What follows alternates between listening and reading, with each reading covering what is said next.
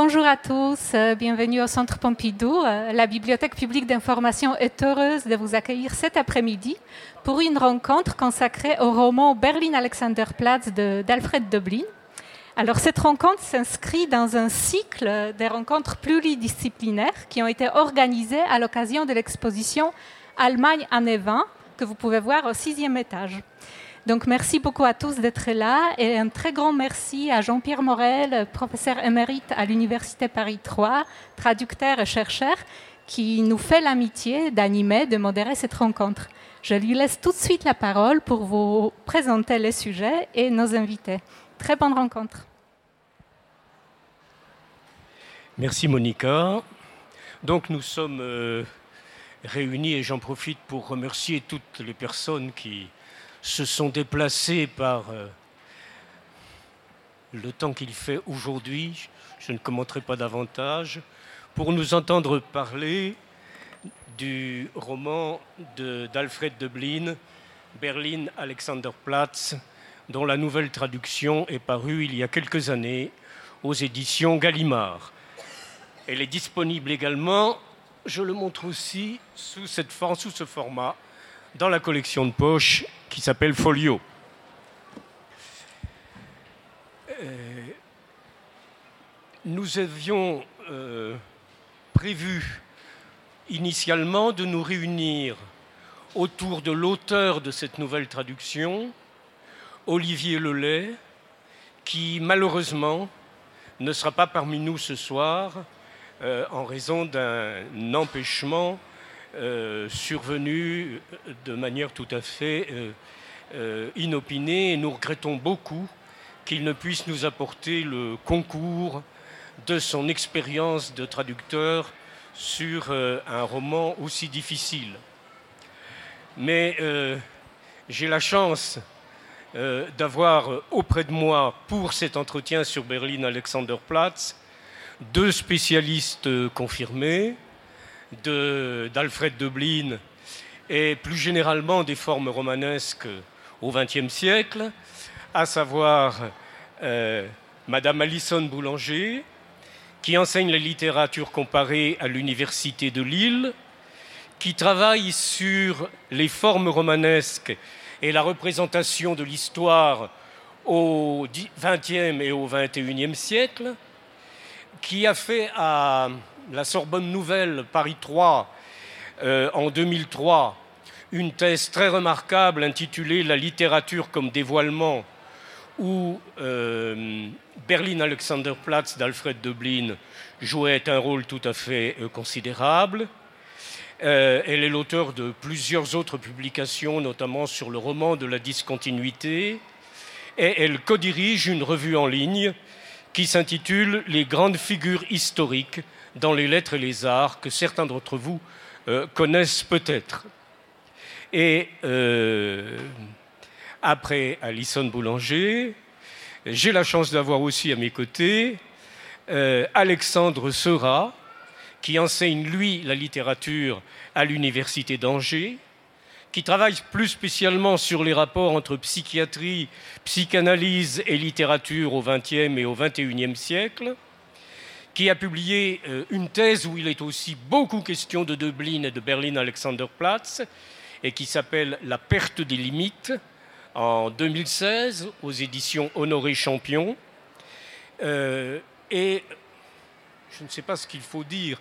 Euh, mettons, par ailleurs, Alexandre Seurat est romancier et il a publié quatre romans aux éditions du Rouergue euh, qui s'étage entre le premier, paru euh, en, 2015, qui s'intitule La maladroite, qui a fait l'objet d'une adaptation à la télévision, et la dernière de ses productions euh, littéraires s'intitule Petit frère, paru il y a trois ans.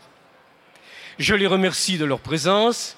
Je vais leur donner la parole dans une minute, mais dis quelques mots tout d'abord d'introduction sur le livre dont il va être question. C'est tout d'abord, et euh, comme euh, euh, l'a rappelé notre puissance invitante Monika Prochnevich dans son introduction, C'est un livre emblématique de ce dont il est question par ailleurs dans l'exposition qui se tient en ce moment dans ces locaux mêmes, emblématique de la production littéraire et artistique de la République de Weimar. Il s'agit d'un des romans les plus célèbres de cette période, paru à l'automne de 1929 après une publication en feuilleton dans un des plus grands journaux allemands, la Frankfurter Zeitung, et qui a été un énorme succès de librairie, à commencer par, euh, à la surprise de son auteur lui-même, qui jusque-là avait écrit six ou sept romans, euh, qui, était loin d'avoir connu, qui lui avait assuré une, notoriété honnête, mais qui n'avait pas été euh, des best-sellers. Ce roman, à partir de l'édition danoise, a été traduit en plusieurs euh, langues, euh, en danois, en néerlandais, en anglais, dans, une traduction très remarquable d'Eugène Jolas paru à New York en 1931, et en français en 1933, euh, traduction sur laquelle nous reviendrons dans un moment. Emblématique de la République de Weimar, c'est un livre écrit par un Berlinois, ou du moins un Berlinois d'adoption. Ah, il s'est installé à Berlin à l'âge de 10 euh, ans. Écrit par un médecin, un médecin, de, un médecin conventionné des quartiers populaires, un médecin qui donne des consultations de psychiatrie et de neurologie pendant 14 euh, ans et qui est aussi, en plus d'être berlinois d'adoption et médecin, une des figures principales de la vie littéraire et intellectuelle de la République de Weimar, à la fois romancier, mais également essayiste et aussi intellectuel euh, très engagé dans la vie politique et dans le débat d'opinion de la République de Weimar à cette période extrêmement compliqué, comme vous le savez, et qui va se terminer tragiquement en 1933, cette période qui date, qui commence en 1918, où l'Allemagne a trouvé l'issue hors de la structure impériale, mais n'a pas encore trouvé tout à fait, bien qu'elle soit une république, le chemin de la démocratie. Il lui faudra attendre encore un certain nombre de décennies avant d'y parvenir. Et élu en 1928 à l'Académie prussienne des beaux-arts. Dublin est une des principales figures de l'intelligentsia allemande de l'époque et il est euh, un des écrivains qui sont passés le plus résolument du côté de la République. Il a beaucoup d'amitié à gauche. Je citerai un, seul nom pour, qui soit parlant, celui de Bertolt Brecht. Et ça lui vaut évidemment cette, euh, euh, prise de parti en faveur de la gauche démocratique et de la République. Ça lui vaut l'inimitié et la haine des nazis. Et il devra quitter l'Allemagne en 1933, précisément au moment où la traduction de Berlin Alexanderplatz va paraître à Paris. C'est un livre emblématique de la République de Weimar, mais c'est un grand livre également, et ça c'est un des mérites indéniables de la traduction d'Olivier Lelay de nous le faire découvrir. C'est un des très grands romans des années 20 euh, du XXe siècle. Euh, disons pour fixer un point de repère, c'est un roman qui s'inscrit dans la même période qu'Ulysse de Joyce en 1922, Manhattan Transfer de euh, euh, Dos Passos en 1925, Mrs. Dalloway de Virginia Woolf euh, un peu plus tard. Donc c'est un roman de cette très grande, de cette envergure-là. Et pour terminer cette courte présentation, j'insisterai sur le fait que c'est un roman qui a une, postérité importante sur le plan cinématographique. On sait que le destin de la production euh, artistique et littéraire de la République de Weimar est très lié au cinéma. Il suffit d'évoquer les noms de Fritz Lang, avec Métropolis, le docteur Mabuse ou M. le Maudit en 1932, mais également un roman qui a beaucoup influencé Dublin qui est le Berlin Symphonie d'une grande ville de Routmann, qui est de 1927. Et par ailleurs, dès 1931, Dublin a lui-même collaboré au scénario d'un film qui s'appelle Berlin Alexanderplatz et qu'on connaît en français plutôt euh, sous le nom de Sur le pavé de Berlin. Euh, en 1980, il faut citer bien entendu la très grande, et on aura l'occasion d'y revenir, je pense, à la fin, la très grande adaptation sous forme d'une série euh, par Rainer Werner Fassbinder en, 14 épisodes sous le, même nom, Berlin Alexanderplatz. Et tout récemment, vous avez peut-être eu l'occasion de voir un film allemand qui date de 2020, qui porte euh, le même titre et qui est une autre sorte d'adaptation euh, de euh, Berlin Alexanderplatz. Voilà pour faire un, petit peu la, présentation très rapide et très schématique. Et maintenant, je vais me tourner vers nos, invités et nos, spécialistes. Et j'aimerais demander tout d'abord à Alexandre Seurat euh, de nous rappeler de nous rappeler l'existence des deux, traductions françaises de Berlin Alexanderplatz et en quoi celle d'Olivier Lelay, la plus récente, euh, lui paraît marquante. Alors tout d'abord, euh, bonsoir, à, bonsoir à tous et merci euh, à, Jean-Pierre Morel de, de, diriger un petit peu cette rencontre et à Monica Prochniewicz d'avoir été à l'origine de cette, de cette rencontre. Alors comme Jean-Pierre Morel l'a mentionné tout à l'heure, malheureusement Olivier Lelay, qui est l'auteur de cette, de cette traduction vraiment majeure, c'est vraiment un chef-d'œuvre de traduction euh, ne peut pas être là ce soir pour expliquer un petit peu les choix qu'il a fait et pourquoi une traduction, euh, une retraduction était indispensable. Et donc je vais peut-être essayer de le rendre présent euh, à, travers quelques mots sur la, précédente traduction qui existait, qui a été faite très tôt en réalité, hein, puisque dès 1933 le roman existait en français, donc on pouvait penser que cette œuvre majeure était lisible des lecteurs français. Euh, mais les, différences avec la, retraduction et surtout avec le texte allemand sont absolument majeures euh, euh, dans, cette, première traduction. Alors en fait, ce qui s'est passé, c'est que le texte a été traduit par une traductrice assez peu connue, Zoya Mochan, qui a été mandatée par Gallimard pour traduire le texte très tôt. Et vraisemblablement, la traductrice a été très mal à l'aise, enfin effarée par la nouveauté du texte on peut le deviner aux multiples interventions qu'elle fait subir au texte. Euh, la première chose, c'est qu'elle adopte une méthode que les théoriciens de la traduction euh, qualifient d'ethnocentrique, c'est-à-dire qu'elle va essayer de traduire dans des réalités françaises euh, une série de réalités culturelles allemandes.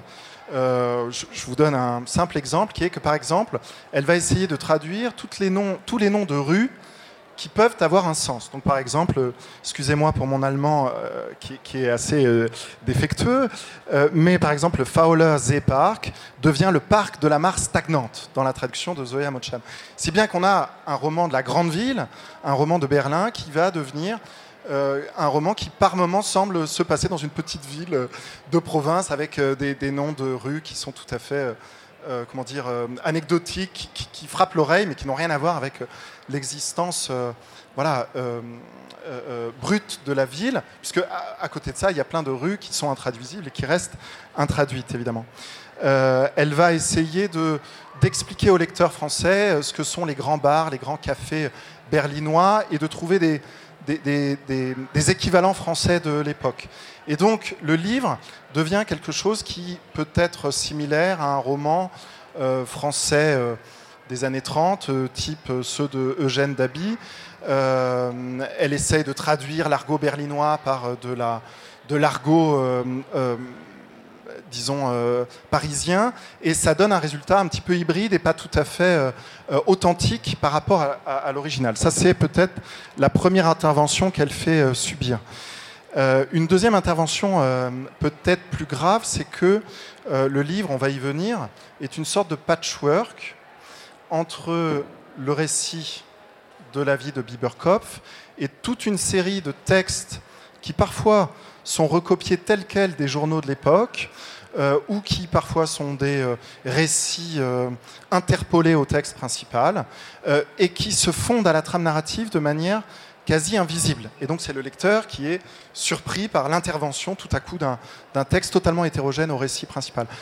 Zoya Mochan va extraire ces extraits de, de, journaux, par exemple, pour les mettre en italique et faire un paragraphe euh, qui soit bien identifiable du lecteur français pour qu'il euh, puisse repérer l'intervention d'un texte tout à fait hétérogène euh, au récit principal. Donc ça, c'est une intervention majeure puisque le collage, c'est un mode d'écriture vraiment essentiel dans le travail de, de Dublin. Et puis, juste voilà, pour finir sur les interventions de Zoé Mochan, le pire qu'elle puisse faire, c'est qu'elle réduit le texte, c'est qu'elle elle efface toute une partie du texte euh, parce que euh, c'est un texte vraiment tout à fait euh, peut-être illisible pour un certain nombre de lecteurs de l'époque, et donc elle simplifie. Il y a par exemple un, chapitre qui s'appelle Nouvelles locales. à un moment, on, va y venir tout à l'heure sur ces, interventions de, de Dublin. à certains moments, Dublin interrompt la trame de l'histoire du personnage principal pour nous décrire la vie berlinoise, parfois sur un chapitre entier. Alors, de temps en temps, Zoé Mochan essaye de restituer ses interventions, mais euh, de temps en temps, elle élimine, et parfois des chapitres entiers. Ou alors, le personnage subit des crises de délire impressionnantes, des hallucinations extrêmement euh, fantaisistes à la fin du, roman, euh, où interviennent toute une série de personnages symboliques, allégoriques, la mort, la putain Babylone. Et ça, c'est extrêmement complexe, et donc ce Yamochan efface tous ces passages-là. Si bien qu'à lire le texte, en traduction, dans l'ancienne traduction, on n'a aucune idée on n'avait aucune idée jusqu'à l'arrivée de, la traduction d'Olivier Lelay de ce que pouvait être l'originalité, l'inventivité d'un texte qui, euh, qui peut s'assimiler à l'Ulysse de Joyce. Et donc on avait un texte majeur de la littérature allemande qui n'était pas accessible. Euh, donc le, texte a été euh, retraduit en 2009 et il a été fait par un, donc par un traducteur majeur euh, de chez Gallimard, hein, qui, a déjà traduit notamment les grandes œuvres de, Peter Handke, euh, et qui, euh, qui s'est emparé véritablement du texte de manière à restituer son originalité énonciative, sa, son hétérogénéité dans la manière de décrire Berlin et puis l'histoire de Biberkopf. alors je vais prendre quelques exemples de, passages qu'il arrive à, à restituer. Alors, je ne vais pas forcément lire euh, l'allemand, mais en tout cas, euh, euh, Dublin utilise beaucoup de proverbes ou de chansons dans son texte, dans le, texte qu'il écrit. Et très souvent, Zuyamochan essayait de trouver des équivalents à des proverbes, par exemple, des équivalents français à des proverbes allemands. Par exemple, je sais pas, en allemand, ça donne Gleiche Brüder, Gleiche Kappen. Et euh, Zoya Mochan de traduire le proverbe par tel valet, tel maître. C'est-à-dire, elle trouve un proverbe bien de chez nous, si vous voulez. Euh, tout le travail d'Olivier Lelay, ça va être au contraire d'essayer de restituer l'étrangeté du proverbe allemand. Il le traduit même coco, même calot, c'est-à-dire qu'il trouve quelque chose de très expressif tout en gardant les, mots qui sont ceux de l'allemand. Euh, je prends la suite sans, vous avoir dit euh, l'allemand, mais mieux vaut la potence genou que Viokir a ramassé les mégots. C'est-à-dire une langue qui est très expressive, qui euh, se saisit de néologismes, qui fait exister une sorte d'argot en français, mais qui ne cherche pas un argot illusoire qui aurait existé en France dans les années 30, mais qui réinvente une langue écrite en s'inspirant notamment, et c'est ça la grande marque d'Olivier Lelay, d'auteurs euh, qui l'imprègnent. Et pour euh, traduire euh, Berlin Alexanderplatz, il s'est beaucoup imprégné de, de, Céline et de Guyotat, par exemple. Donc Viokir, c'est un néologisme de, de Céline. Donc je ne vais pas plus longuement m'attarder sur la retraduction, juste pour vous dire que on a les chances d'avoir vraiment un, chef-d'œuvre qui nous, nous, fait entrer seulement depuis une, dizaine d'années dans ce que dans la révolution qu'a représenté ce texte pour les lecteurs allemands depuis les années 20. Merci. Alison Boulanger, vous avez eu le, grand mérite et en même temps la, difficulté de travailler pour votre thèse sur la première version traduite et réduite dont vient de nous parler Alexandre. Est-ce que la, deuxième, euh, la, deuxième version, la version d'Olivier Lelay dont on vient de parler, a été pour vous une découverte et sur quel point? Je crois que je vais un peu sauver Zoya Mochan. Avec tous ses défauts, elle avait quand même rendu ce texte très vivant. Ça, c'est peut-être son mérite. Mais effectivement, elle a eu peur. Elle, s'est dit, elle n'a pas vraiment confiance en le lecteur. Elle se dit, le lecteur, il ne faut pas, trop lui compliquer la vie. Et donc, elle simplifie énormément. Alors, effectivement, euh, à l'époque, j'avais pris le parti de le lire en allemand le plus possible. Ce que, ce que a rendu possible, c'est de, lire ce texte lorsqu'on n'est pas germanophone. Et ça, c'est énorme, en effet. Euh, en tant qu'enseignante, j'apprécie, par exemple, de pouvoir le, conseiller à des étudiants qui, n'ont jamais fait d'allemand. Et en effet, euh, je ne sais pas si, j'ai redécouvert le texte, mais je suis d'accord pour dire qu'une grande traduction, c'est une œuvre d'art. Et que le lait est un grand écrivain, c'est-à-dire qu'il a vraiment des, trouvailles euh, d'une grande force. Et, là, en effet, Zoya Mochan ne boxait pas du tout dans la même catégorie, c'est évident. Hein. Donc, oui, ça, c'est intéressant, je dirais même pour des germanophones, ça, c'est certainement très beau de lire Berlin Alexanderplatz en traduction et de, penser au dialogue entre ces deux œuvres. Bien, merci beaucoup. Euh, vos deux interventions nous mettent euh, vraiment dans le, dans le cœur du sujet, puisque le, le texte de...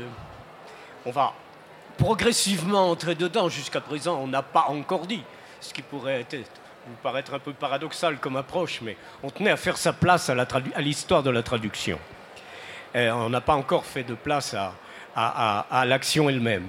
Donc, euh, je reprends l'expression dont s'est servi euh, Alexandre, celle d'un patchwork. C'est une espèce de dispositif qui agence, qui mélange et qui en même temps met en contraste, on pourrait dire, trois, lignes d'action la ligne d'action principale, celle des mésaventures qui arrivent à un personnage de prolétaire berlinois qui sort de prison au début du roman et qui s'appelle Franz Bieberkopf. Le livre porte d'ailleurs significativement comme sous-titre Histoire de Franz Bieberkopf. La deuxième ligne d'action, c'est une ligne beaucoup plus générale et abstraite que l'on pourrait appeler euh, une chronique berlinoise des années 1900 27-1928, où le personnage n'est pas présent, alors que sont montrées au lecteur euh, des scènes, des scènes de rue, des vues, des histoires de Berlinois euh, pris un peu au hasard, et également euh, un, collage, comme l'a dit euh, Alexandre, tout à fait riche et foisonnant de discours urbains, que ce soit des publicités, des règlements administratifs, des extraits de journaux, informations politiques ou faits divers, etc. Et la troisième ligne, c'est une série, on aura l'occasion d'y revenir plus en détail, c'est une série d'emprunts extérieurs à des textes soit de la tradition biblique, dans la traduction de Luther, soit euh, de chansons à la mode, soit euh, de chansons militaires, qui semblent former un commentaire, mais un commentaire à la fois constant et un petit peu mystérieux de l'action principale.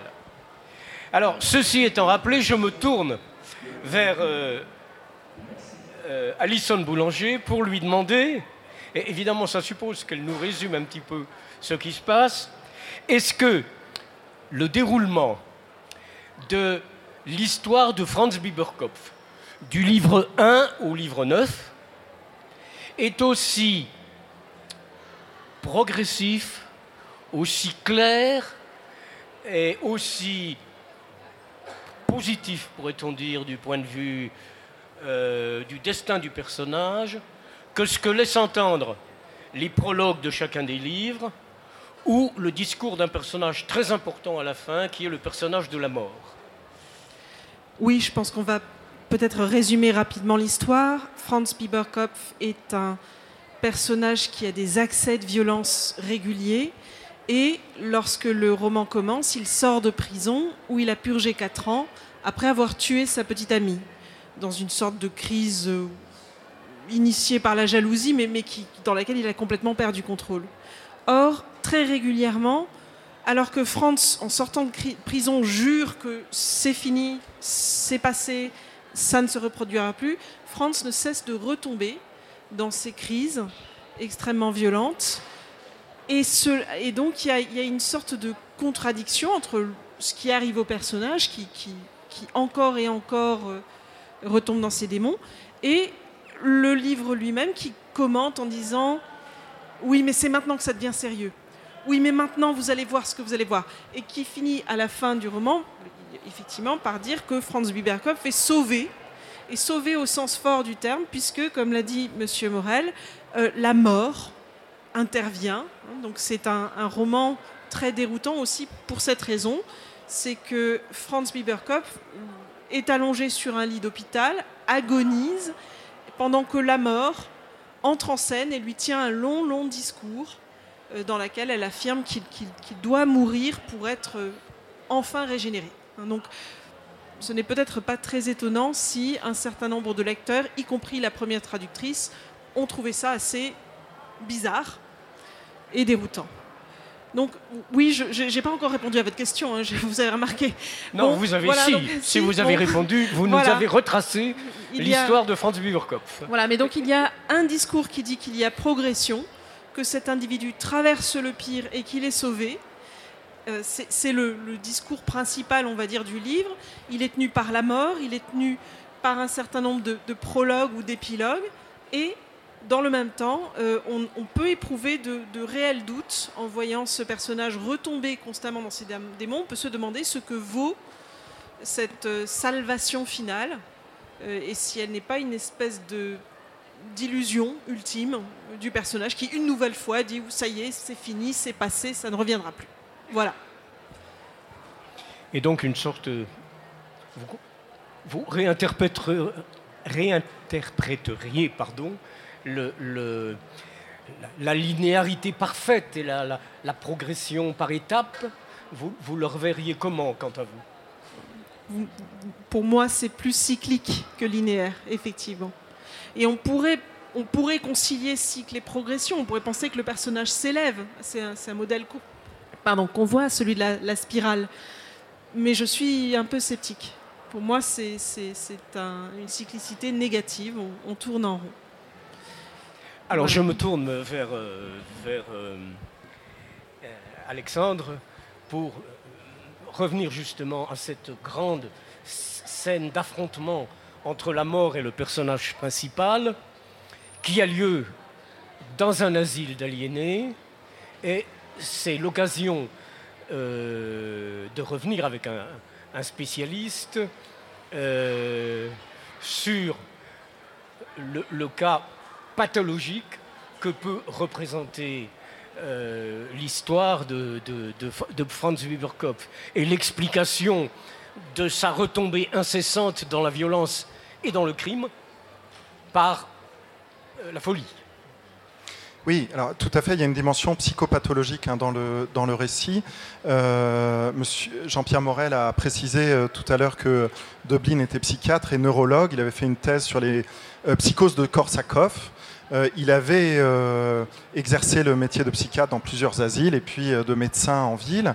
Euh, euh, et, on voit dans ses premières nouvelles, donc je, reprends le sujet d'un peu plus haut, mais euh, dans ses premières nouvelles, qu'il s'intéresse principalement aux cas pathologiques.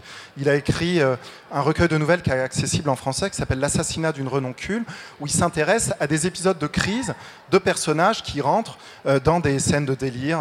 un personnage qui va tomber amoureux d'une fleur dans une, scène totalement délirante, un, Français sur le front de la Première Guerre mondiale euh, qui monte à, l'assaut avec un, hérisson dans sa poche et qui, est en pleine scène de délire. Et on sent là l'œil du psychiatre qui a, euh, lorsqu'il était euh, en poste dans les asiles, était chargé de faire des études de cas. et on peut lire dans, sa thèse et dans les, différents textes psychiatriques qu'il a fait, les études qu'il rédige pour essayer de, tirer l'analyse le diagnostic psychiatrique qu'on peut tirer de telle ou telle observation d'un cas. Et c'est passionnant parce qu'en fait, quand il écrit ses premiers textes littéraires, on a presque l'impression qu'il reprend cette pratique médicale de l'étude de cas psychiatriques.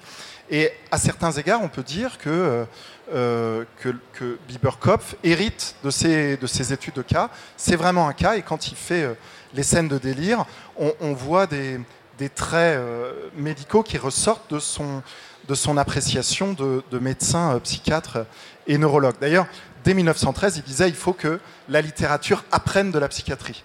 il disait que les, les psychologues, la psychologie traditionnel, c'était bien pour ceux qui ne maîtrisaient pas la question, mais que maintenant il fallait, au XXe siècle, une littérature qui connaisse son sujet, et donc la psychiatrie avait toute sa place pour euh, euh, faire connaître voilà, la vérité de ce que c'est le, le, psychisme. Et donc Bieberkopf, ce cas, se retrouve à l'asile de Bourg, où par ailleurs Dublin a exercé comme euh, médecin. et alors, bon, peut-être faudrait dire un mot de ce qu'il a amené dans cet asile. Sa, petite amie s'est fait assassiner par euh, Reinhold, qui était le personnage euh, extrêmement ambigu, qui figure comme une sorte de destin tout au long du, roman, puisque Biberkopf se lie d'amitié avec lui, est trahi une première fois par lui, et puis va revenir vers Reinhold, et Reinhold va assassiner Mitz, qui est la, petite amie de Biberkopf. Et donc Biberkopf est confronté à nouveau à une trahison, et puis à une mort insurmontable, et donc il entre en plein délire, euh, il, devient inaccessible aux, médecins qui ne peuvent plus euh, accéder à sa conscience puisqu'il est euh, en pleine stupeur catatonique, vont dire les médecins. Et les médecins discutent d'un côté, et de l'autre côté, on va voir la traversée allégorique de Biberkopf confronté à la mort et, donc au personnage allégorique qu'on a cité. Alors là, c'est intéressant parce que tout à coup, les médecins discutent. Il y en a qui disent c'est dommage qu'on puisse pas discuter avec lui, il faudrait liquider ce conflit, revenir à des stades antérieurs de son, de, sa vie psychique. Euh, et le peu que je vous en dis là vous laisse entendre peut-être qu'ils euh, utilisent des catégories qui sont psychanalytiques. Euh, c'est-à-dire cette idée de liquider par la parole le conflit et peut-être remonter au traumatisme antérieur du sujet. Euh, et de l'autre, il y a le, psychiatre euh, traditionnel qui dit c'est dommage qu'on puisse pas utiliser l'électricité parce que ça serait très pratique. Il faut d'abord poser le bon diagnostic. C'est une stupeur catatonique. Il n'y a pas à tortiller. De toute façon, on ne peut pas discuter avec euh, puisqu'il est quasiment dans le coma. Quoi. Et en fait, c'est très ambigu cette scène parce que les psychiatres qui sont jeunes, qui sont pour Freud, euh, sont un petit peu ridicules parce qu'ils voudraient discuter avec Biberkopf, mais bon, c'est pas trop possible. Donc, euh, donc là, il y, a une part de ridicule. On a l'impression que, que Dublin se moque un peu de la psychanalyse. Et ça, c'est un peu corroboré par, par un certain nombre de textes médicaux qu'il a écrits, euh, où en tant que psychiatre, il se moque de cette approche psychogénique, hein, cette idée qu'il y ait des maladies propres au, au psychisme qui ne soient pas physiologiques. Mais en fait, la position de Dublin est beaucoup plus complexe que ça, parce qu'au fur et à mesure qu'il avance dans sa carrière, il se rapproche de Freud. Euh, il, euh, il, va écrire un discours euh, au moment du 70e anniversaire de Freud, où il montre que, il dit Freud est le premier à être entré comme savant dans le domaine royal de l'âme, ce qui pour un psychiatre physiologiste est un petit peu étrange, cette idée du, royal, du, domaine de l'âme. et, en réalité, on peut relire aussi l'histoire de Biberkopf sous un angle psychanalytique. À savoir que Biberkov, tout au long de son histoire, est comme un soldat qui va au combat, qui dit je suis plus fort, euh, euh, j'ai des muscles, regardez, je m'appelle Franz Biberkopf. Il parle de lui à la troisième personne, il n'arrête pas de répéter euh, il s'appelle Franz Biberkopf, regardez comme il a des muscles. Donc il, est bardé de défense, dirait-on dans un langage psychanalytique. Et à la fin, ce sont les défenses qui s'effondrent. alors, bon, c'est une lecture, hein, évidemment. Euh, je, euh, Dublin ne, dit pas attention, euh, Biberkopf est un cas freudien. D'ailleurs, à, aucun moment on ne saura rien de, son papa et de sa maman. donc, donc c'est pas strictement freudien en ce sens-là. Mais il y a bien l'idée d'un retour du refoulé qui s'exerce à la fin et qui peut plus ou moins donner raison quand même à une lecture psychanalytique du cas de Biberkopf. Donc ça donne alors là, je, tire vers la linéarité, hein, cette idée de, des défenses qui finalement s'écroulent à la fin. Mais il y a en tout cas une, une, lecture médicale qu'on peut faire de son cas, tantôt par l'axe psychiatrique, mais, peut-être aussi par, l'enjeu analytique. Merci. En transition à ma question suivante, je retiens que euh, ce dénouement à la fois dramatique et symbolique est le seul qui se situe en dehors de l'agglomération berlinoise proprement dite, dans un véritable asile d'aliénés, que d'ailleurs où, Dublin lui-même avait étudié, et qui s'appelle Bourg. En allemand, Das Bourg, c'est le livre. Et je suppose que d'abord Alison et, ensuite Alexandre, vous avez peut-être un commentaire à donner de ce choix du, nom. Oui, alors il n'y a pas seulement Dublin, mais beaucoup d'auteurs allemands à l'époque qui ont cette espèce de méthode consistant à avoir un discours qui vaille dans la réalité la plus quotidienne et sur le plan symbolique. Alors on pense évidemment à Thomas Mann, mais, ce n'est qu'un exemple parmi d'autres. Et oui, effectivement, Dublin a choisi un lieu qu'il connaissait bien, un lieu quotidien, un lieu euh, qui, est réel et qui en même temps peut se revêtir d'une charge symbolique très très forte. Euh, c'est dans le livre, c'est par le livre que se, produit cette espèce de, très étrange confrontation de, Franz Bieberkopf avec la mort, en effet. Je, ça, a frappé beaucoup de lecteurs. Oui, moi, ce qui me marque à la fin, et c'est peut-être en lien justement euh, avec cette lecture, c'est que tout au long du livre, il y a comme, euh, euh, je, pense qu'on va y revenir tout à l'heure, c'est peut-être réducteur de dire ça, mais comme deux trames parallèles, le, livre qui avertissant, le, livre qui avertit Biberkopf en lui disant fais attention, et, qui passe d'ailleurs par toute une série de figures symboliques, Job, Abraham, des, figures du sacrifice. Euh, que Biberkopf visiblement n'intègre pas, puisque lui, il continue à dire qu'il a des muscles, et que même s'il a perdu son bras lors d'un premier épisode de trahison, c'est pas grave, ça va aller. Euh, à la fin, ces deux lignes se rencontrent, euh, puisque Biberkopf, dans le, dans le délire, se voit confronté au sens peut-être que toutes ces figures symboliques venaient lui lui, lui, lui, désigner à travers le, long, le grand discours de la mort qui lui dit Mais souviens-toi, j'étais là, je t'ai dit ça, tu ne m'as pas écouté. Euh, et cette fusion, c'est peut-être c'est peut-être là que se trouve le mystère. on va, on va peut-être voir que c'est pas euh, en fait une révélation. Euh, c'est pas aussi simple qu'une révélation biblique, puisque Bourg c'est aussi le, livre au sens le plus le plus sacré du terme. mais en tout cas, il y a, y, y a, une il y, a une rencontre ici, à la fin, qui donne tout son sens peut-être au livre et, et, qui appelle une multiplicité d'interprétations. On n'a pas fini, je pense, de discuter de ces, de ces interprétations. Et en somme, nous aurions, pour reprendre une formule de, de l'ancienne nouvelle critique, nous aurions à la fois euh, non seulement la mise en scène d'une aventure, mais la mise en scène de l'écriture de cette aventure par, qui, se termine, euh, qui se termine dans l'asile de Bourg et sur le lieu du, sur le lieu du livre. Alors, ça, ça me conduit à la question euh, suivante. dans ce neuvième livre, le personnage principal s'absente de, Berlin. Mais on pourrait dire qu'à plusieurs reprises dans les huit livres précédents, Berlin s'absente du personnage principal parce qu'à plusieurs reprises, euh, on ne le voit plus. Il y a des passages entiers, notamment au début de chacun des livres, qui sont consacrés à des espèces de traversées collectives de la ville, traversées à la fois des endroits de la ville, des lieux de la ville, de ses moyens de communication, mais aussi de ses façons de parler et d'écrire. Et euh, qu'est-ce que, l'on pourrait dire à propos de ces moments où, semble-t-il, la généralité de la ville semble l'emporter provisoirement sur la singularité du personnage? Euh, Est-ce que, est-ce que bah, je me tourne vers, euh, vers Alison. À quoi servent toutes, ces, toutes ces parties qui semblent délibérément menées hors du point de vue, par ailleurs dominant, du personnage principal? Et là encore, on peut trouver d'autres exemples à l'époque, ce qui ne diminue pas l'originalité de, de, Dublin. Mais que ce soit Bieli dans Pétersbourg ou, euh, ou, Dos Passos dans Manhattan Transfer, quand on fait le portrait d'une ville, visiblement, un personnage ne suffit pas. Euh, Dublin a dit dès le début qu'il voulait écrire un roman de l'Alex, de l'Alexanderplatz, avec ses façons de parler, ses populations, son brassage, sa circulation incessante et les travaux de démolition qui font que bah, Berlin est une ville qui ne tient pas en place.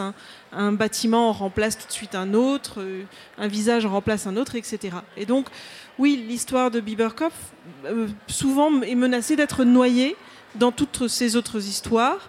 Euh, je suppose que l'une des, des choses que Dublin essaie de suggérer, c'est que potentiellement chacun de ces personnages qu'il esquisse très très brièvement est un Biberkopf. Et donc il y, a une, il y a des résonances, il y a des épreuves similaires euh, qui les affectent tous. Biberkopf étant peut-être un des cas de figure les, les plus sérieux, les plus graves, mais, mais nullement le seul. Hein, donc il est, il est constamment mis en regard de ses, de ses contemporains. Et je, suppose qu'une des questions qui se posent, c'est euh, si Biberkopf est sauvé, est-ce que les autres Berlinois peuvent l'être aussi Est-ce que c'est pour eux tous que ce, message est formulé euh, dans le roman Voilà. Toute la question est là. Oui, toute la question est là. merci. Et euh, est-ce que, euh, d'une certaine façon, on ne pourrait pas aussi évoquer ce, cet axiome que euh, Dublin a posé euh, assez tôt au cours de sa production romanesque, bien avant Berlin Alexanderplatz, ce, cette espèce de, paradoxe dans lequel il dit forwärts, c'est-à-dire allons de l'avant, n'a jamais été la, devise du, roman. Et on a l'impression que euh, par moments il interrompt euh, à dessein, à des moments de crescendo dramatique très intense, l'action de façon délibérée pour donner des évocations. Des évocations collectives, pardonnez-moi, merci beaucoup. Pour donner des évocations collectives de, de la ville. Et est-ce que vous pourriez, Alexandre, nous, nous, nous, nous parler de, la, de, de, cette espèce d'étrange économie de, de, la narration que. Euh,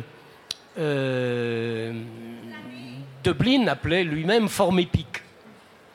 Oui, alors tout, de suite, quand vous parlez de, cette interruption du drame euh, qui monte en intensité puis qui est tout à coup interrompu par le tableau collectif de la ville, euh, enfin, on pense tout de suite, et, peut-être que certains de ceux qui ont vu on, est sur l'Alexanderplatz, là, ça, ça, bouge. C'est parfait.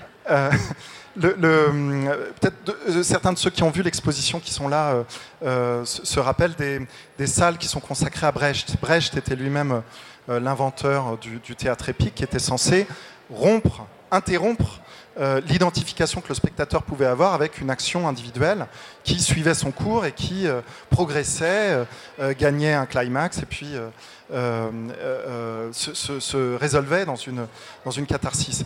Euh, et en fait, Dublin élabore toute une théorie de l'œuvre épique au même moment où, où Brecht théorise cette nécessité d'interrompre l'identification du spectateur par des tableaux, de manière à faire prendre conscience au spectateur qu'il n'est pas euh, dans, une illusion, mais qu'il doit se saisir et agir dans la réalité, euh, que le théâtre n'est pas euh, coupé du réel, mais doit être un vecteur de l'action. Alors, sans doute que Dublin et Brecht, en fait, ont deux conceptions un petit peu différentes de la forme épique, mais il y a quand même une proximité au sens où, Dublin conçoit aussi la littérature comme un... il parle de médicaments efficace. Hein, c'est un, poison, la littérature.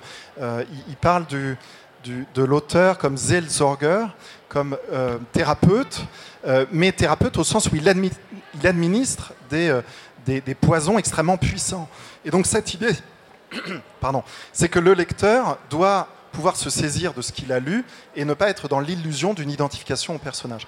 Donc c'est peut-être aussi en ça que, que, que s'explique la présence de tableaux qui viennent interrompre l'action et réintroduire Bieberkopf comme finalement un représentant de, ce collectif. Ah, dans, un de ses textes, il, dit que Bieberkopf est une sonde, c'est-à-dire voilà, un, personnage qui va être le représentant de tout le collectif euh, euh, qui, euh, qui tourne et qui gravite autour de lui.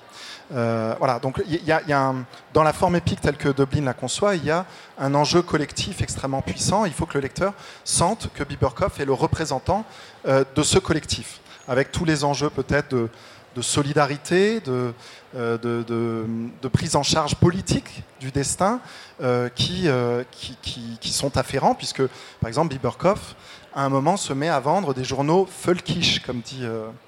Euh, euh, comme, comme, le traduit Olivier Lelay, c'est-à-dire euh, d'extrême droite. voilà, et, essaye, essaye de résoudre l'enjeu, l'enjeu politique du moment en choisissant l'ordre. C'est un homme d'ordre, et donc il vend des journaux nazis.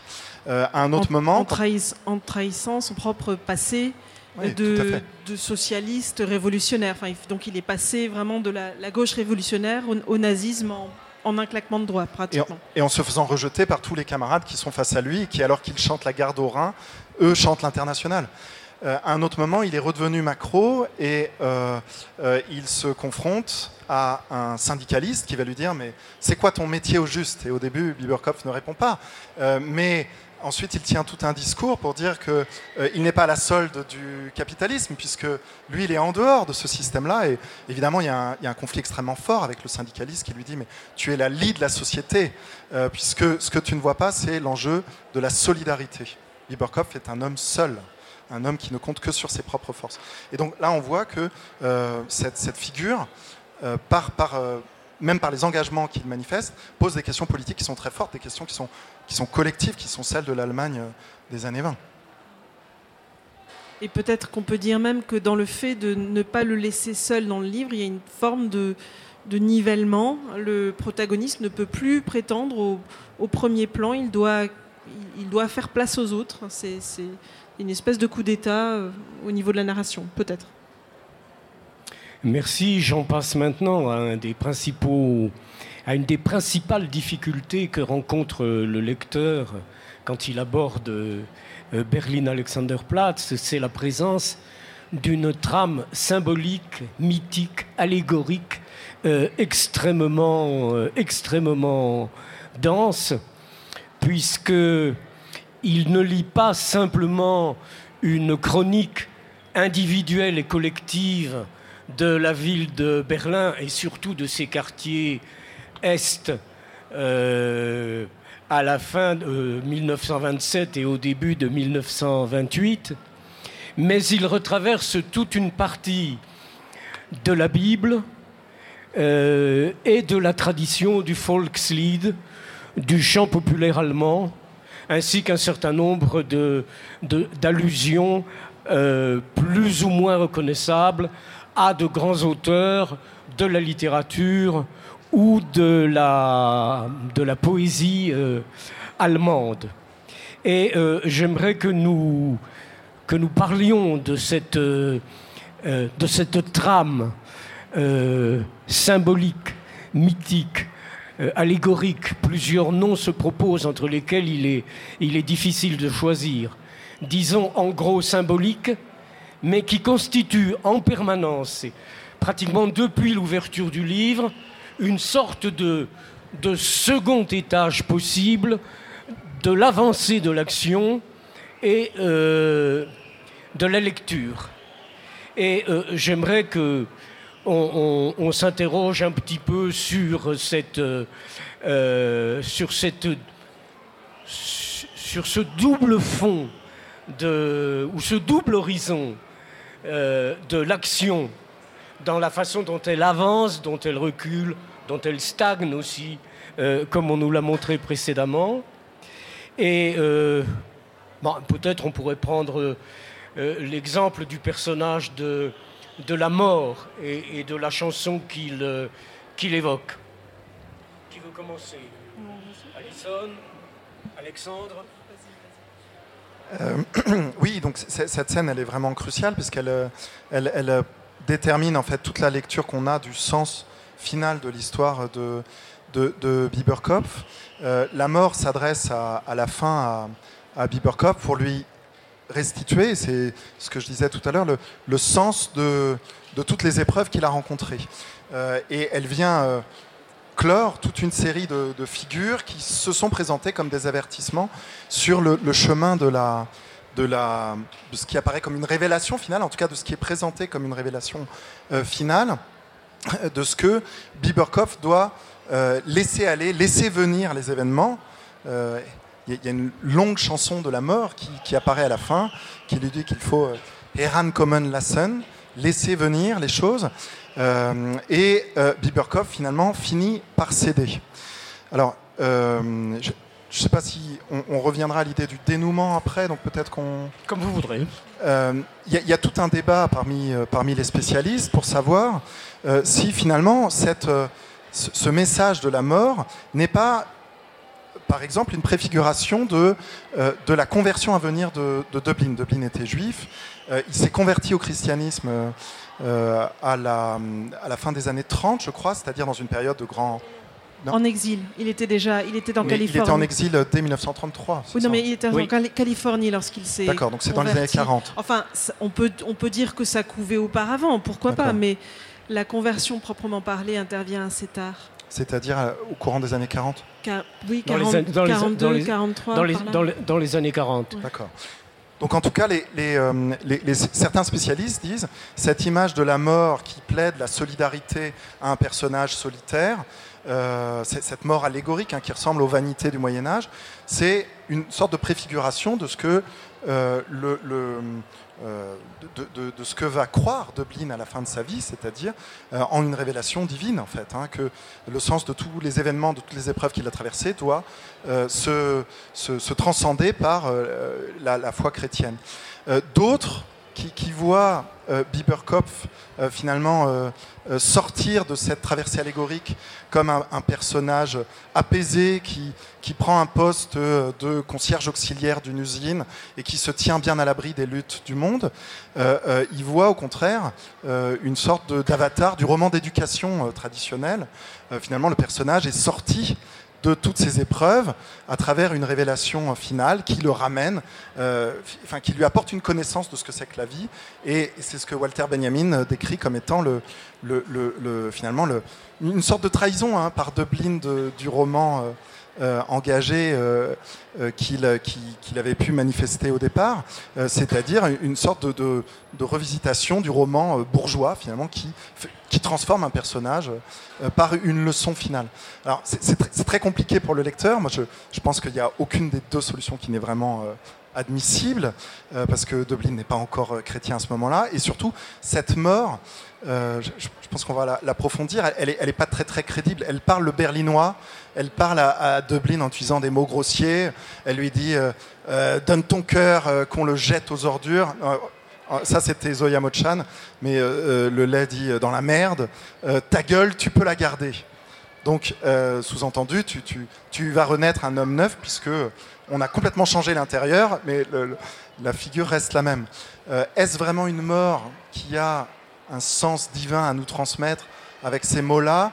Il est permis d'en douter, il y a une dimension très burlesque, et donc c'est très intéressant que cette trame symbolique, mythique, soit traitée par Dublin comme une sorte de euh, voilà d'intertexte avec lequel il joue euh, qui, qui, est euh, objet de manipulation, de déformation par l'argot berlinois qui, et qui viennent transformer sans doute le sens qu'on doit, qu'on doit y lire. Est-ce qu'on peut faire une place euh, au rapport entre la mort et le délire du personnage à ce moment-là Est-ce que c'est un, simple délire ou est-ce que c'est aussi une tradition qui remonte à toute une symbolique de la littérature allemande notamment médiévale et de la Renaissance? Oui, je parlais des vanités tout à l'heure, donc il y, a quelque chose de, euh, ça. Euh, en fait, à la fin, le dialogue avec la mort apparaît comme une... On, peut le lire comme une traversée hallucinatoire. Les, médecins débattent, et pendant ce temps-là, euh, Biberkopf est confronté euh, au sens de son existence par le, dialogue avec la mort. Mais en réalité, on n'est jamais totalement sûr qu'il s'agit d'une d'une perception de Biberkov parce que euh, ça apparaît aussi comme un commentaire du livre sur lui-même, comme, comme si on était dans une trame presque parallèle au délire de Biberkov, euh, comme si le livre ne nous donnait jamais tout à fait accès aux perceptions de Biberkov, mais comme à nous laissait flotter au-dessus. Euh, et, et, ça, ça rend les choses beaucoup plus brouillées que si ça n'était qu'une hallucination. et, voilà. et je pense que c'est une grande originalité de Dublin qui, qui écrit à l'époque du flux de conscience, que de ne euh, jamais nous laisser nous stabiliser dans une perception individuelle du personnage, mais bien euh, en, décollant cette question de la perception individuelle pour aller vers le, sens allégorique euh, et, nous poser la question du sens de cette histoire. On a parlé de la question collective tout à l'heure, mais on est toujours un petit peu entre les deux. Quoi. et c'est ça qui rend les, choses particulièrement intéressantes. Alors, ce sens allégorique, il est très loin d'être transparent, puisque la mort qui accable euh, qui est au chevet de Franz Bieberkopf à la fin pour l'accabler, lui dit en même temps quelle est la vraie vie euh, et, la, véritable force. Et elle lui reproche d'avoir été, d'avoir péché tout au long de sa vie par aveuglement, euh, de n'avoir pas voulu s'exposer au risque de, s'affronter à sa, à sa, finitude, à sa propre mort, euh, elle, lui, elle lui dit Tu as toujours voulu te préserver. Et en même temps, elle dit Je ne suis pas un simple faucheur, je ne suis pas un simple semeur, je suis là pour préserver. Autrement dit, elle revendique comme sa prérogative ce dont elle l'accuse euh, d'avoir euh, d'avoir trop, de s'être rendu lui-même l'acteur. Est-ce qu'on peut démêler ce faisceau de contradictions, Alison, à, la, fin? mais, même avant, vous, parliez d'avertissement et vous avez raison, mais comme l'a dit euh, Alexandre, il y a deux récits qui avancent en parallèle et qui ne se rencontrent qu'à la fin. C'est-à-dire qu'en effet, tout au long du roman, on rencontre des avertissements, des figures bibliques. Abraham à qui on demande de sacrifier son fils, euh, Job qui, perd tous ses enfants, Adam et Ève qui, vont tout perdre parce qu'ils sont trop confiants. Donc ces avertissements ne, cessent d'arriver. Et s'y ajoutent des chants dont vous avez parlé, celui du faucheur notamment, il y a un faucheur qui s'appelle la mort, etc. À qui s'adressent ces avertissements? Manifestement pas au personnage qui n'a pas la culture, il ne lit pas la Bible, il ne lit pas Brentano, donc c'est pour le lecteur. Et je trouve que la mort a, vraiment, elle est vraiment de mauvaise foi quand elle dit à Biberkov qu'il ne l'a pas écouté. Euh, comment pourrait-il entendre ce langage? Donc euh, euh, la, mort parle enfin à Biberkov après avoir plutôt adressé des... Si, si c'est bien ça ce qu'on peut dire, c'est que la mort n'a pas cessé de parler au lecteur et qu'à la fin, elle reproche au personnage sa surdité. Du moins, moi, c'est comme ça que je le vois. Euh, et oui, donc ça fait partie des, points sur lesquels cette, mort ne me paraît pas en effet très, très sérieuse. Euh, voilà. Euh, donc non, je ne démêle pas cette contradiction. J'adore, j'adore l'idée de la mort de mauvaise foi, mais qui, conserve quand même le dernier mot. Ça nous mène directement à la dernière question que, soulève ce, grand texte. Si l'on se réfère à, à l'ancien adage de te fabula narratur, c'est de quoi C'est de toi qu'il est question aussi dans cette histoire. Est-ce qu'il y a, entre guillemets, une leçon à tirer de ce, grand, de ce roman? Et de ce point de vue, la question s'est posée à la critique euh, dès, dès 1929. Euh, D'une part, je prends les hypothèses extrêmes. La grande ville, comme Berlin, la grande ville moderne, représente une espèce de quintessence de la violence des rapports sociaux dont aucun personnage ne peut se tirer individuellement, et s'il essaie de s'en tirer collectivement, il court le plus grand risque d'être mobilisé, d'être embrigadé et d'être conduit, via notamment les chansons militaires, vers des choses encore, euh, encore pires. C'est pas pour rien qu'à un moment, le personnage, comme vous l'avez rappelé, va vendre avec un brassard à croix des journaux euh, des journaux de, nationalisme racial. L'autre hypothèse, euh, ce serait que nous aurions une transposition possible du roman de formation bourgeois dans un milieu prolétarien et que moyennant un certain nombre d'accommodements, non pas avec le ciel, mais avec la terre et la société, il serait tout de même possible de trouver collectivement et individuellement une place dans la grande ville moderne. Notamment en opposant, pour reprendre des, choses que vous avez dites Alexandre, en opposant à une morale de l'agressivité, de la démonstration de force, de la démonstration de son prestige.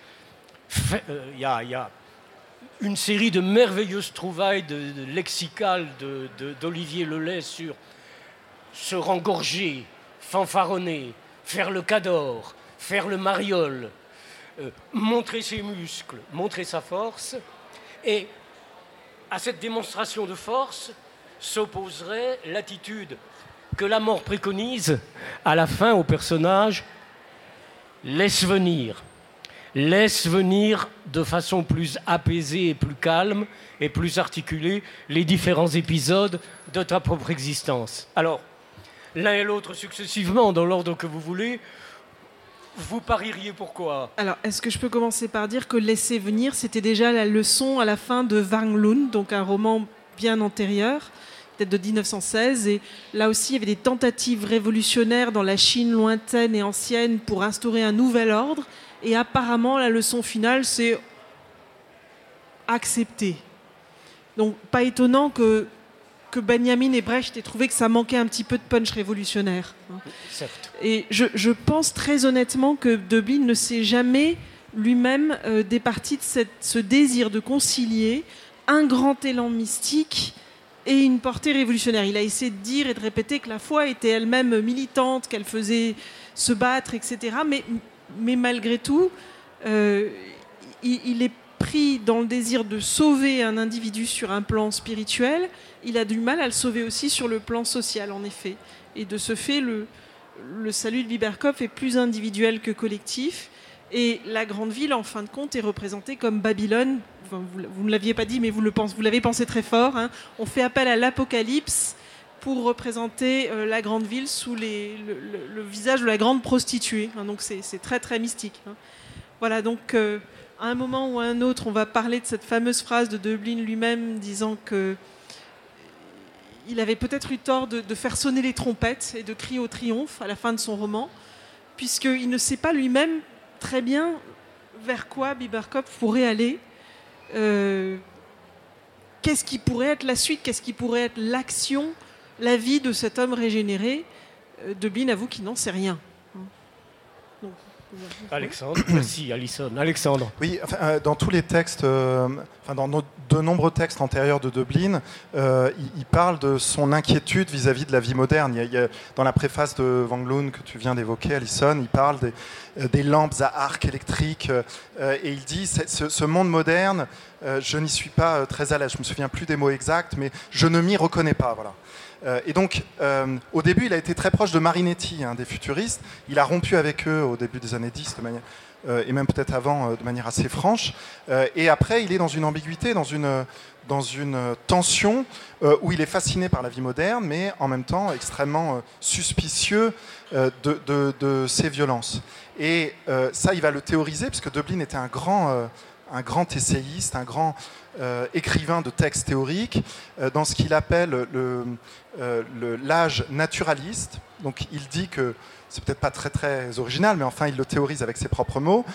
on est passé avec la modernité de l'âge humaniste à l'âge naturaliste, et on est dans la phase maniaque, pour revenir peut-être à un terme psychiatrique, de, l'âge naturaliste. Ça, c'est la modernité triomphante, la modernité folle. Et il en appelle à une spiritualisation, un approfondissement, euh, faire Tifung, je crois il utilise comme terme, de l'âge naturaliste. Alors, qu'est-ce que pourrait être cette spiritualisation de l'âge naturaliste? C'est bien mystérieux. Peut-être que la fin du roman est, une suggestion vers ce que ça pourrait être, puisque, puisque Dublin, dans un autre texte, explique qu'il a essayé de... il aurait voulu faire un deuxième tome après euh, après Berlin Alexanderplatz pour montrer comment euh, le moi apaisé peut rencontrer la nature et le monde qui l'entoure de manière, euh, harmonieuse. mais il dit j'ai jamais réussi à l'écrire ce roman. Et enfin, heureusement qu'il n'a pas réussi à l'écrire parce que ça serait assez ennuyeux, je pense. En tout cas, peut-être l'épilogue, c'est ce qu'il appelle un pont vers une rive absente, c'est-à-dire une, sorte de, suggestion en quelques pages de ce que pourrait être une morale où le personnage, euh, un personnage romanesque pourrait trouver un rapport apaisé avec le monde. Euh, mais ça, il le balaye très très vite puisque ça ennuie tout le monde. Et à la fin, le narrateur finit par dire Nous savons ce que nous savons, nous l'avons payé bien assez cher. Donc par la tautologie, il nous, il nous balaye tout ça vers Steuer, euh, Bezahlen müssen, très bien. et ben ça, c'est plié et finalement, on, on, fait sonner la fanfare et on s'arrête parce qu'il n'y a plus rien à dire. Et je, je, voudrais juste terminer par un terme de, une phrase de Benjamin euh, qui, est, passionnante à cet égard, mais si je ne suis pas d'accord avec sa lecture qui est que la morale finale est bourgeoise, je pense que Dublin a conscience que ce qu'il nous offre est, tout à fait impossible, et donc il, fait sonner les trompettes pour donner le change, mais il n'est pas dupe. Euh, Benjamin dit, quant à nous, nous ne l'épirons pas dans sa loge de concierge, c'est en effet la loi de la forme romanesque, à peine le héros a-t-il su céder lui-même, que son existence ne nous est plus d'aucun secours. Et peut-être que là, Benjamin dit précisément pourquoi on lit des romans et, à quoi euh, on s'attache quand on lit un roman, c'est-à-dire à un personnage qui est en but au monde et pas, apaisé, euh, et qui ne laisse pas venir des choses. Sinon, pourquoi lire des romans Mieux vaut lire du développement personnel. Merci. Cette, euh, phrase. de Benjamin me, fournit la transition toute trouvée avec le dernier point que nous allons le personnage ne nous est plus d'aucun secours. Alors, on pourrait parler maintenant, pour terminer, et avant de donner la parole à ceux qui, dans le public, euh, qui nous a si aimablement écoutés jusqu'à présent, voudront bien l'apprendre, nous pourrions parler très rapidement de la postérité de ce livre. Doublement, la postérité par rapport à Deublin lui-même et à son travail d'écrivain à partir de son départ en exil jusqu'à sa mort. Euh, de quel secours Biberkopf a-t-il pu être à Dublin lui-même dans la suite de sa carrière de romancier et d'essayiste? Et d'autre part, le secours, ou plutôt la ressource qu'un certain nombre de grands artistes, notamment au cinéma, ont trouvé dès le début des années 30 dans le texte de Berlin Alexanderplatz, soit du côté de la pièce radiophonique qui était un genre très en vogue, très productif euh, sous la République de Weimar. Et donc, euh, euh, Dublin lui-même a écrit une adaptation, mais simplifiée, de son roman. Il a participé également au scénario de la première version cinématographique du texte, qui est de 1931, si mes souvenirs sont exacts. Et puis ensuite, on pourra évoquer le grand travail de Rainer Werner Fassbinder et peut-être euh, celui de, de euh, euh, pour finir. Donc peut-être Alexandre sur la façon dont, dans son œuvre et de façon majoritaire en exil, Dublin prend le relais de Berlin Alexanderplatz. Oui, alors ce qui, est très déroutant avec Dublin, c'est qu'il a écrit des textes tous très différents les uns des autres dont un seul a rencontré vraiment le succès qui est celui dont on parle. Euh, puisque les, autres, enfin Dublin était un auteur euh, estimé au moins jusque dans les années 30 en Allemagne, mais, euh, mais, mais ces autres livres n'ont pas rencontré le succès escompté. Et à chaque fois, il se saisit de milieux très différents. On a parlé de la Chine, euh, du Moyen Âge, euh, euh, l'Allemagne du XVIIIe siècle. À chaque fois, il se situe, même des romans totalement fantaisistes, hein, les monts, les mers, les géants, qui est dans un monde totalement imaginaire où il y a des hommes, femmes. Enfin, donc, c'est très déroutant. Il, déploie son imagination dans des milieux, dans des directions extrêmement différentes. et à partir du moment où il est en exil, on a l'impression que, enfin, le, j'ai pas tout lu de sa production postérieure à, à, Berlin Alexanderplatz, mais euh, dans novembre 18, où il revient sur la, sur la, Première Guerre mondiale et les causes un peu euh, de, la trahison de la révolution allemande hein, de 1918, il, il, est plus en recherche de sens que dans la mise en scène d'un conflit tel qu'il était présenté dans Berlin Alexanderplatz. C'est pour ça qu'on peut être très dérouté à la lecture des, des romans suivants de Dublin, qui me semble-t-il, oriente beaucoup plus le lecteur dans une direction que ne le fait euh, Berlin Alexanderplatz. Il a écrit un dernier roman qui s'appelle euh, Hamlet où la longue nuit prend fin, euh, où il met en scène des thèmes qui sont très proches finalement de ceux de Berlin Alexanderplatz. Un personnage traumatisé par la guerre, en l'occurrence c'est la, Seconde Guerre mondiale, en conflit avec le monde, mais finalement tous ces conflits vont trouver une résolution parce que Edward Allison se fait, euh, lors de sa convalescence, conter des tas d'histoires. Donc c'est une sorte de récit des milliers de nuits, hein, où tous les proches d'Edward Allison vont se relayer à son chevet pour essayer de, résoudre son, problème psychique. Euh, et finalement, le problème psychique, là, pour le coup, il vient bien de Popa et de Moment. C'est-à-dire que Dublin, à la fin de sa vie, s'est vraiment rallié à une version rigoureuse de la psychanalyse. Et euh, on, a l'impression que tous les conflits dont on parlait tout à l'heure, cette, tension, cette ambiguïté, est, un petit Enfin, là, je, porte un jugement euh, sur, l'œuvre suivante de Dublin, mais on a l'impression qu'il il a tranché d'une certaine manière, et c'est peut-être ce qui va le rendre aussi inaudible dans l'Allemagne euh, d'après-guerre quand il va revenir sous uniforme français, en étant persuadé justement qu'il a un message à transmettre à l'Allemagne, c'est qu'elle a trahi les idéaux euh, en, se ralliant au nazisme. Et, ce message-là, il n'est pas du tout entendu ni sans doute audible à l'époque. Euh, donc, euh, je ne sais pas si j'ai répondu tout à fait à votre question, mais en tout cas, dans la postérité de, l'œuvre de Dublin, on a l'impression que voilà, il, a un message à transmettre, peut-être plus explicite que n'était le, dispositif extrêmement intriqué, collectif et en même temps individuel, tendu de Berlin Alexanderplatz, qui fait son, actualité aujourd'hui, à mon avis.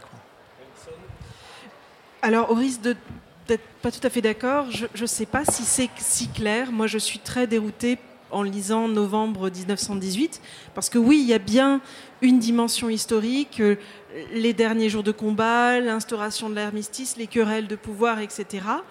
Et dans le même temps, euh, les personnes, alors deux des personnages centraux sont Karl Liebknecht et Rosa Luxembourg, et Rosa Luxembourg voit le diable. Enfin, là encore, on a une espèce d'intervention surnaturelle, euh, suprahumaine.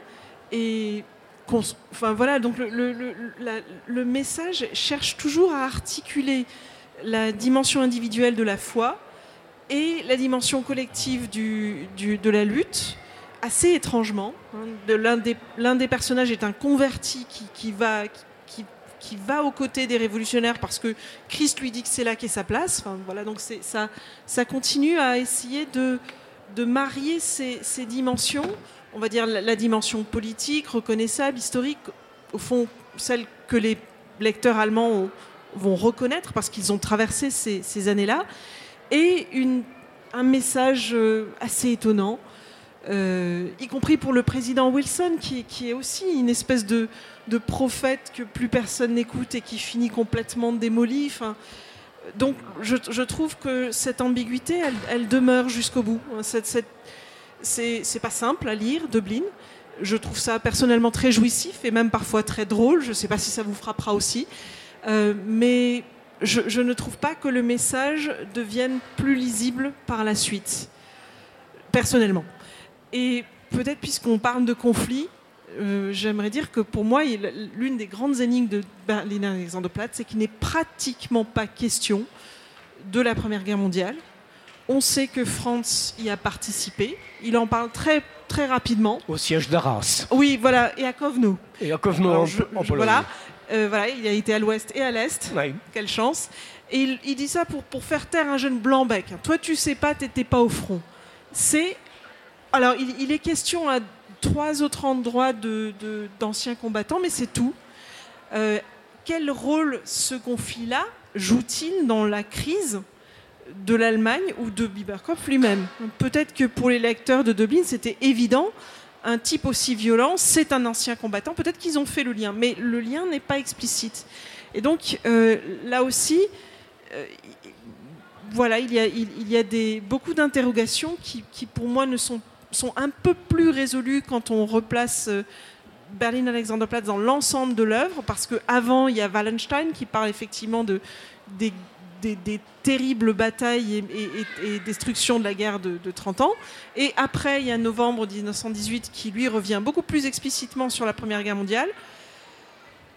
Mais dans Berlin Alexanderplatz, de cette guerre qui a vraiment façonné le, quotidien de, de tous ces Berlinois, il n'est pas question. Ou presque pas. Oui, c'est très juste et ça fait, cela donne à penser, et ça, rappelle euh, la, la, phrase de, de, de pardonnez-moi, de Walter Benjamin, disant que de toutes les guerres qui se sont succédées dans l'histoire de l'humanité, le premier conflit mondial est le premier jusque-là, malheureusement, le seul dont les anciens combattants sont revenus dans l'incapacité presque complète d'articuler verbalement leur expérience. Et je crois que ce que vous dites est très juste à propos de, de, de Berlin Alexanderplatz et du relatif silence des anciens combattants. Un dernier mot peut-être sur les adaptations cinématographiques. Euh, euh, oui, alors la seule que j'ai vue, moi, c'est celle de Fassbinder en, en, 14 heures. Enfin, c'est une, adaptation monstre. Euh, extraordinaire parce que, parce que Fassbinder arrive à restituer euh, justement tout ce qu'on a décrit comme étant un, patchwork du texte à travers des outils visuels, hein, les, outils du cinéaste qui sont par exemple le fait de... donc, y a, par exemple, il y a une scène qu'on n'a pas citée qui est le, tableau des abattoirs de Berlin. C'est spectaculaire parce qu'il nous décrit les abattoirs de Berlin sur un, sur un, sur un chapitre entier. C'est très intéressant parce que c'est un rapport au sacrifice. Hein, les abattoirs, les animaux qui vont être abattus. C'est un lien à la trame symbolique plus que ça n'en a l'air au départ.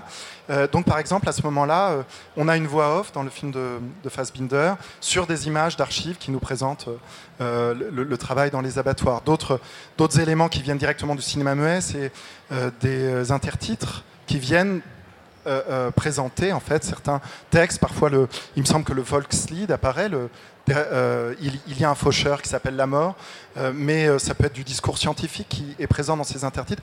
C'est-à-dire que le, lecteur est confronté à différentes manières d'entrer dans la, trame très hétérogène du roman. Et à d'autres moments, c'est des personnages qui se mettent à, à, déclamer ou à réciter le texte scientifique, les articles de journaux, ou par exemple, euh, choix très intéressant de Dublin. Euh, tout le discours de la mort qu'on a cité, c'est pas la mort qu'il a dit, c'est le personnage de Reinhold qui, depuis le, début, figure un petit peu le destin auquel revient se confronter Biberkopf. Donc, on pourrait discuter la pertinence de cette, euh, question. Est-ce que Reinhold est à même de transmettre le message? Mais en tout cas, Fassbinder parvient à une, à une restitution très, très juste par le cinéma des moyens propres de de, Dublin. Je dirais juste une petite chose, et notamment parce qu'il y a un texte de Fassbinder en post-face de l'édition de Gallimard, donc tout le monde le lit. Euh, Fassbinder écrit de manière un peu lapidaire, finalement c'est la première tentative de traduire en littérature les découvertes de Freud. Donc là, il, prend parti, d'ailleurs dans son, dans son œuvre, il prend parti, le, conflit entre les médecins à la fin fait clairement apparaître que le, le, psychiatre qui euh, veut soumettre Biberkopf à l'électricité est un, est un pur salaud qui euh, est en train de se couper les moustaches au moment même où il discute euh, quand même d'un de ses patients, alors que le jeune, euh, peut-être qu'on pourra en discuter, mais le, jeune médecin de, l'avant-garde qui défend la psychanalyse, lui, paraît très soucieux de, de Biberkopf et, suscite beaucoup plus d'identification de la part du spectateur, à mon avis. Et donc, sans doute qu'il y a des choix aussi de la part de Fassbinder qui sans doute peuvent être discutés, mais il y a un vrai regard et une force impressionnante qui, je pense, a fait connaître le texte à de nombreux lecteurs. Alison? Non, non, mais je, je crois qu'il est temps de passer la parole à la salle, non? Je ne dis pas de bêtises J'ajouterai une chose euh, à, ce qu'a dit euh, très justement Alexandre, c'est que c'est toute l'œuvre de Fassbinder qui, d'une certaine manière, est une relecture et une reprise de Berlin Alexanderplatz. Dès son premier film, L'amour est plus froid que la mort, qui est une sorte de, film noir, de film policier, il y a un épisode euh, où un personnage qui s'appelle Franz rejoue un épisode célèbre de Berlin Alexanderplatz. Et il y a au moins trois films de Fassbinder qui empruntent euh, une partie de l'action à Berlin Alexanderplatz. Euh, dans dans l'un des seuls films où euh, Rainer Werner, Fassbinder joue lui-même le rôle principal, euh, qui est, je crois, l'amour est plus fort que la mort. Il, euh, c'est la loi du plus fort, pardonnez-moi. Il se donne lui-même le nom comme personnage de Franz Bieberkopf. Et il y a une double nomastique dans tous ces films. Il y a à la fois le nom du metteur en scène qui apparaît, Rainer Werner Fassbinder, et dans les, dans les crédits à la fin, il y a toujours un nom qui apparaît, soit comme monteur, soit dans, euh, comme dans une autre fonction technique, qui est celui de Franz Walsh, et qui désigne Fassbinder lui-même avec le prénom qu'il emprunte au personnage de Dublin et le nom de Walsh qu'il emprunte euh, à l'auteur américain, un des metteurs en scène américains qu'il aimait tout particulièrement, le metteur en scène hollywoodien Raoul Walsh. Et donc, c'est, euh, le, personnage de Bieberkopf n'a cessé d'intriguer et d'irriguer l'œuvre de, de, Fassbinder en dehors de l'adaptation magistrale dont nous a très bien parlé Alexandre. Merci de votre grande patience et il est temps de passer la parole à ceux d'entre vous qui souhaiteraient ajouter un certain nombre de commentaires, de précisions et de réparer les oublis que nous aurons fatalement commis. Merci de, votre présentation. J'aurais deux questions. La première, c'est sur la traduction. Vous avez expliqué tout à l'heure qu'il est très difficile, enfin c'est un roman qui fait beaucoup appel au dialecte berlinois. Euh, c'est très difficile de, traduire un dialecte dans une langue autre. Euh, vous aviez expliqué que la première traduction ne vous semblait pas très satisfaisante de ce point de vue. Euh, Zoya Mochan avait euh, traduit de l'argot par de l'argot français. En quoi la traduction actuelle vous semble meilleure? Euh, Comment euh, la traduction actuelle a surmonté cet obstacle du dialecte, selon vous, pour, présenter une meilleure version de ce roman? La deuxième question, elle est plus historique.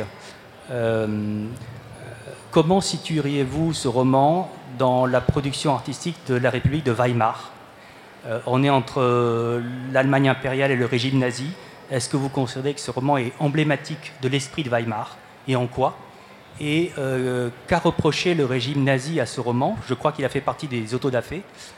voilà. Est-ce que déjà, quand l'auteur est juif, c'est de la provocation. Ah, absolument. mais, dans, le contenu même de l'œuvre, est-ce qu'il y a des, des choses que le, régime nazi a pu reprocher. Euh, des juifs sympathiques, là aussi. Voilà, c'est ça, ce sont ça mes deux questions. Et une dénonciation des, des, journaux folkish, c'est-à-dire que quand le personnage se met à porter le brassard à croix gammée, il est de toute évidence en, train de faire une bêtise. Donc euh, voilà, l'auteur s'est clairement situé politiquement.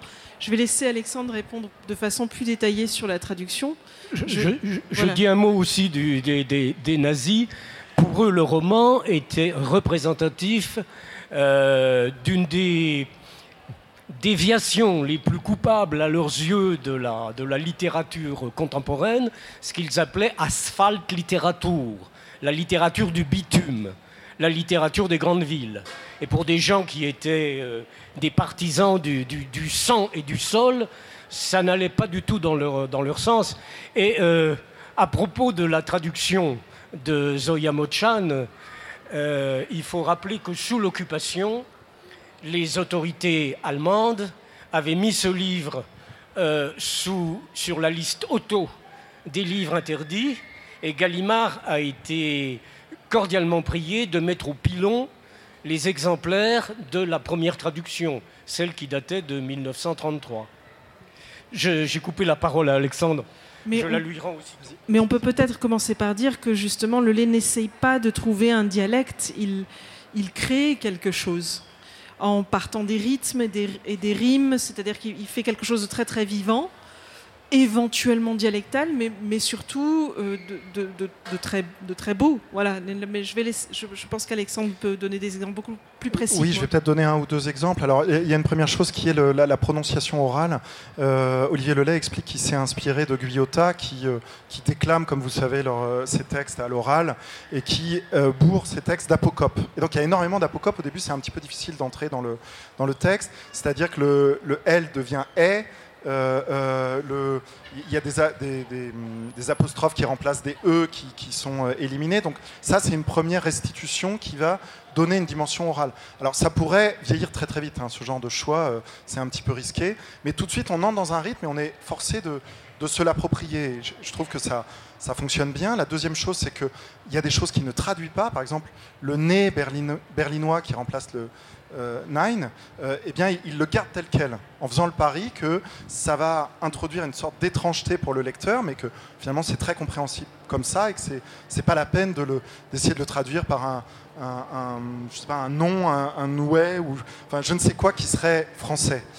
Et finalement, le, dernier point de, la réponse, ça rejoint ce qu'a répondu Alison, c'est que c'est un peu New Age, je ne sais pas ce qui nous arrive. On entend les cloches comme dans. c'est ça, ouais. C'est comme dans un moment fatidique du roman.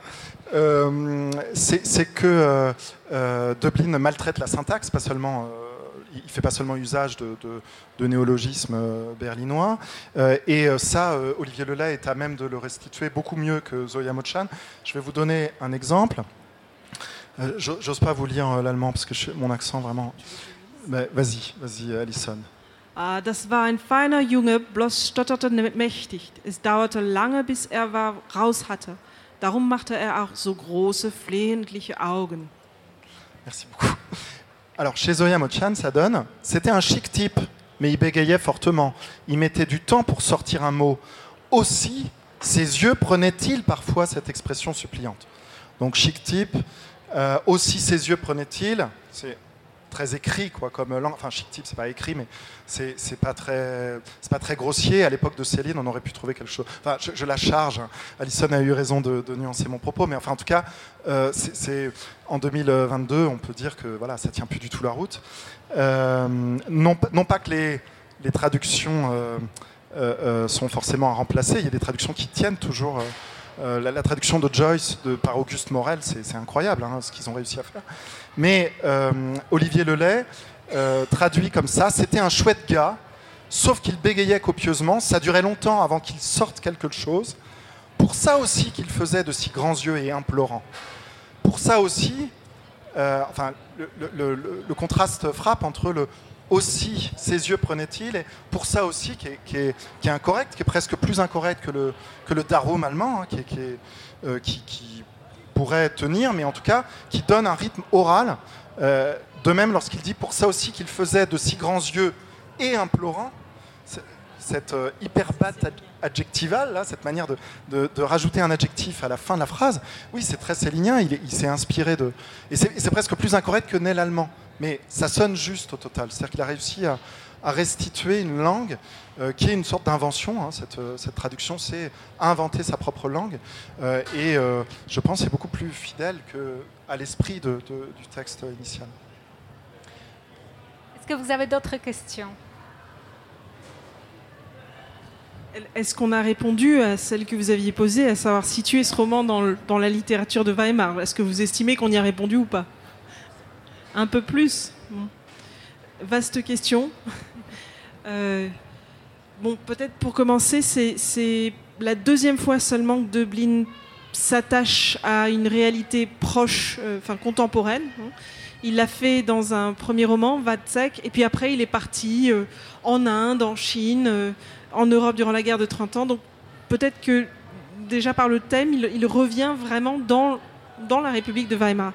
Et puis, ben, par la forme aussi, bon, par, le, propos politique, mais ça je crois qu'on en a déjà peut-être suffisamment parlé, par la forme, avec toutes ces expérimentations, euh, les, discours politiques qui arrivent tout à trac, les publicités. Hein.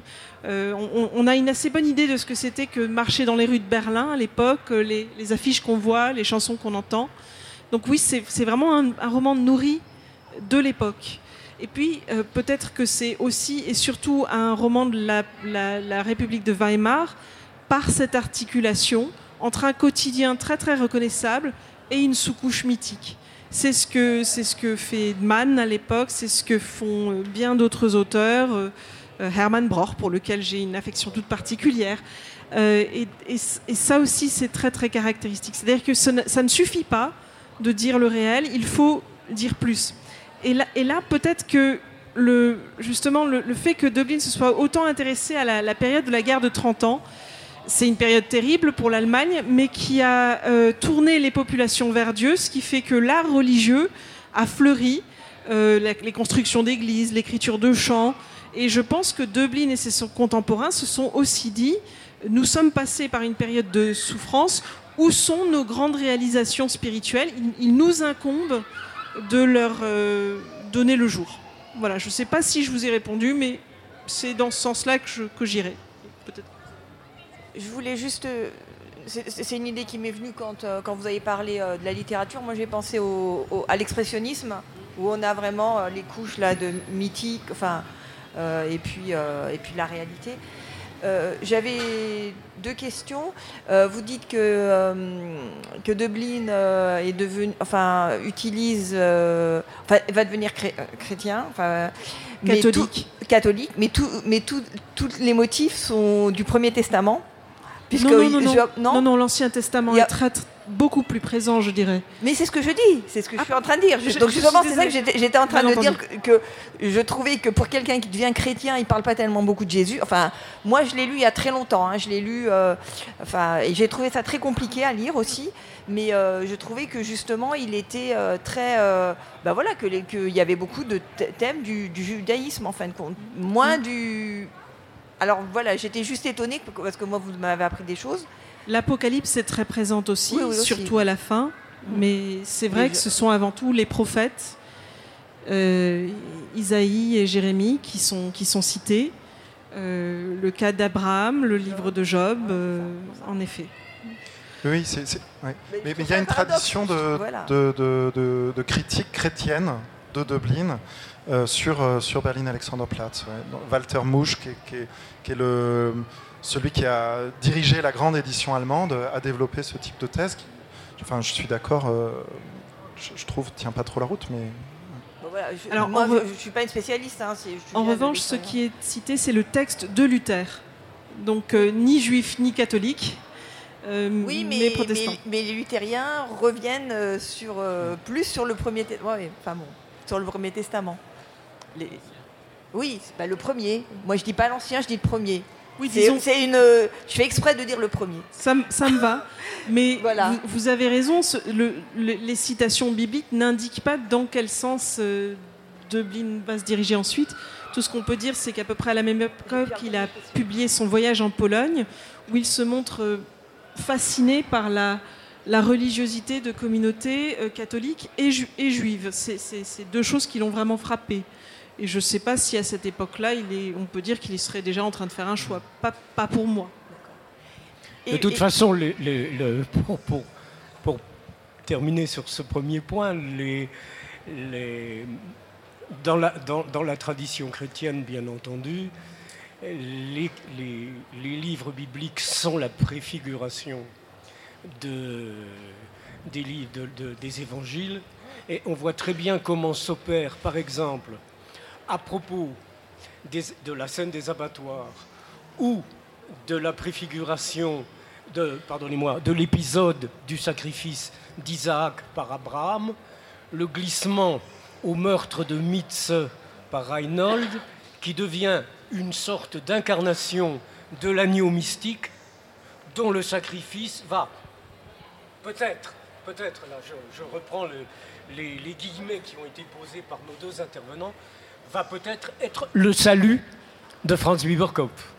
Donc les, deux traditions communiquent justement par euh, les, livres, euh, les livres sacrés.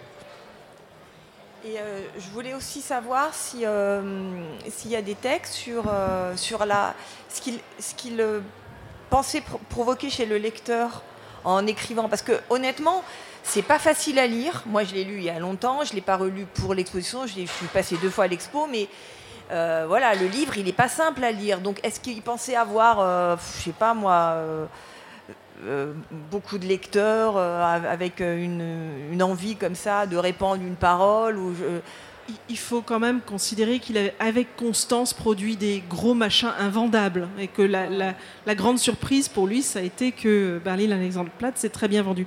Maintenant, Euh, vous, parliez de la République de Weimar, c'est une époque où on écrit des choses énormes et extrêmement exigeantes. Enfin, c'est, ah il n'est pas le seul pour le coup, non? Il n'est il est pas forcément même le plus extrême ou le plus, le plus illisible. Non, non, c'était juste. Voilà, donc je pense que on est dans une époque où les écrivains sont très très exigeants envers leur, leur lectorat.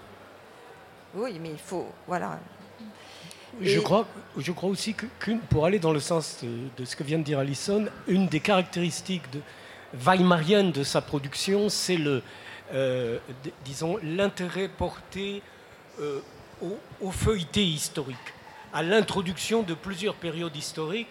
Et il, a essayé de, de se démarquer de la littérature standard, qui est une littérature linéaire et très dramatisée.